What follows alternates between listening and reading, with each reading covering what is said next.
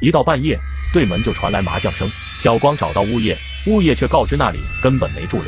很快联系上了房东张翠花张小姐，只见张小姐浓妆艳抹，手里挎着一个红色的包包。于是小光将四零四半夜打麻将的事说了一下。谁知张翠花怒道：“胡说八道什么呢？那房子我一直空着，根本没人住。”小光争辩道：“我耳不聋眼不花，看得真真切切。有个男的眉头有黑痣，还穿着清朝衣服。哎呀，跟你眉头上的黑痣长在一个地方。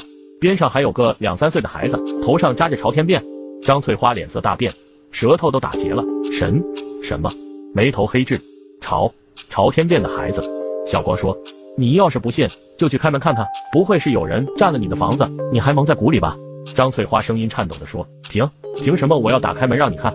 我又没做亏心事，真是神经病。”说罢，扭了扭腰肢，转身就离去了。几天后的一个傍晚，小光正在屋子里贴地砖，突然听见门外有人大喊一声：“我的娘呀！”他赶紧打开门，只见有个男子疯了一般朝楼下跑去。此时，四零四的门开了一半，门口还留着一摞工具，有螺丝刀、铁丝。小光明白了，感情这是遭贼了呀。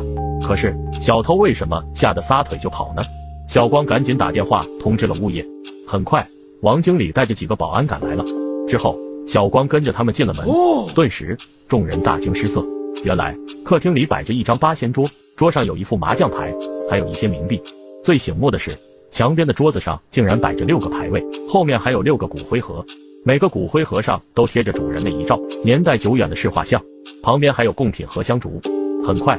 小光认出了其中一张画像，就是那个眉头长黑痣的男子，果然穿着清朝的衣服，留着小辫子。旁边是那个扎朝天辫的孩子照片。